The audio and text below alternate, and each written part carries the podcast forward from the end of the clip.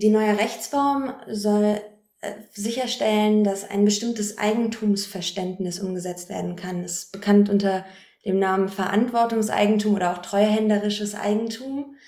Und es gibt schon ganz viele Unternehmen heutzutage, die äh, ja, Verantwortungseigentum jetzt schon leben, also auch viele Familienunternehmen zum Beispiel, ähm, und die eigentlich zwei Prinzipien umsetzen, nämlich einmal das Prinzip der Selbstständigkeit, ähm, nämlich dass immer Menschen Entscheidungen im Unternehmen treffen und die, die Kontrolle über das Unternehmen halten, die wirklich mit dem Unternehmen verbunden sind und die Konsequenzen dieser Entscheidungen verstehen.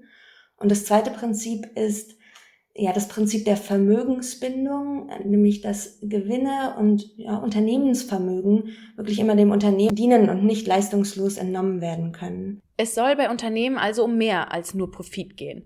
Damit soll unter anderem ein nachhaltiges Wirtschaften erleichtert und vorangetrieben werden. Viele Familienunternehmen leben diese Ansprüche bereits jetzt, aber es gibt keine rechtliche Verbindlichkeit für dieses Selbstverständnis. Mit der neuen Rechtsform würde sich das ändern. Die neue Rechtsform soll eine Vermögensbindung von Anfang an rechtlich festschreiben, so dass Sinn und Zweck des Unternehmens ins Zentrum rücken. Das wiederum kann das Vertrauen von Kundinnen in das Unternehmen steigern. Einer der Punkte, die wir gemacht haben, ist in diesem Gesetzesentwurf, der von Rechtsprofessorinnen erarbeitet wurde, festzulegen, dass der Unternehmensgegenstand immer entweder einer, ein erwerbswirtschaftlicher sein muss oder ein gemeinnütziger Zweck, aber es kann kein Zweck sein, wie zum Beispiel, ach, ich, ich möchte ähm, mir einen Privatpool im Garten bauen und dafür äh, habe ich jetzt ein Unternehmen in Verantwortungseigentum. Also es darf kein Zweck sein, der eigentlich nur meiner persönlichen Vermögensmehrung dient. Und das ist auch eigentlich genau der Unterschied. Natürlich können und sollen die meisten dieser Unternehmen auch weiterhin Gewinne erzielen. Das ist auch einfach ähm, wichtig, damit sie ihre Aktivitäten fortsetzen können. Aber diese Gewinne sollen nicht der Selbstzweck des Unternehmens sein.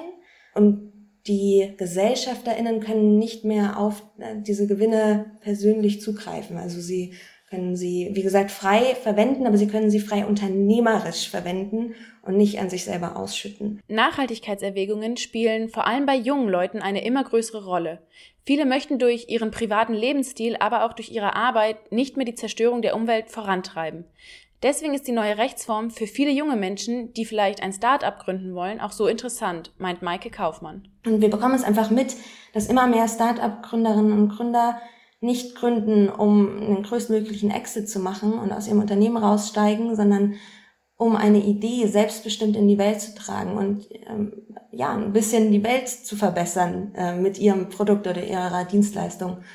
Und viele von ihnen wollen bereits von Anfang an das Signal geben, was Familienunternehmen eben durch ihre langfristige Familientradition geben können, nämlich wir sind für das Unternehmen und den Unternehmenszweck da und alle Mitarbeiterinnen, alle Kundinnen ähm, sind nicht Mittel zum ja, meiner persönlichen Vermögensmehrung, sondern äh, wir arbeiten gemeinsam für diesen Zweck.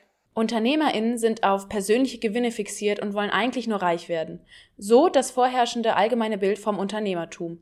Das muss aber nicht so sein und sollte vor allem auch durch eine progressive, innovative Lehre hinterfragt werden. Ich glaube tatsächlich, dass gerade in den Wirtschaftswissenschaften ähm, wir äh, einen sehr einseitigen Blick auf Wirtschaft und Unternehmertum ähm, oft bekommen, der überhaupt gar nicht die Vielfalt der tatsächlich jetzt schon praktizierten Möglichkeiten abbildet. Und wir jedes Mal, wenn wir äh, vor Studierenden reden, ähm, in Podcasts oder auf Events, in Vorträgen, bekommen wir äh, so positives Feedback dass überhaupt mal so andere Möglichkeiten, Unternehmertum zu denken, aufgedeckt werden. Ich glaube, das ist äh, sehr, sehr schade, weil wir ja auch so viele Familienunternehmen haben, die schon anders denken. Aber das, das Narrativ des äh, ja, ich-orientierten Unternehmers, der nur für seine ja, persönliche Vermögensmehrung äh, wirtschaftet, ist so stark auch in den Wissenschaften ver, ähm, verankert, dass es glaube ich, super wichtig ist für Studierende, da mal den, den Blick über den Tellerrand zu wagen und äh, sich umzugucken, was da noch alles in der Welt draußen ist. Mehr Sinnorientierung und ein sozialverträgliches Unternehmertum. Klingt erstmal nach einer guten Idee. Aber wie soll es jetzt weitergehen? Die Stiftung Verantwortungseigentum ist mit ihrem Anliegen an die Politik herangetreten. Auf einem Online-Event am 5. Mai haben sich Spitzenpolitiker fast aller Parteien positiv oder zumindest offen für den Vorschlag gezeigt. Wie viel gesellschaftliches und wirtschaftliches Transformationspotenzial trotz der Überparteilichkeit und unpolitischen Natur des Vorschlags in der Idee steckt, wird sich vielleicht bald zeigen. Maike Kaufmann von der Stiftung Verantwortungseigentum ist nämlich optimistisch, dass ihr Vorschlag in der nächsten Legislaturperiode umgesetzt wird.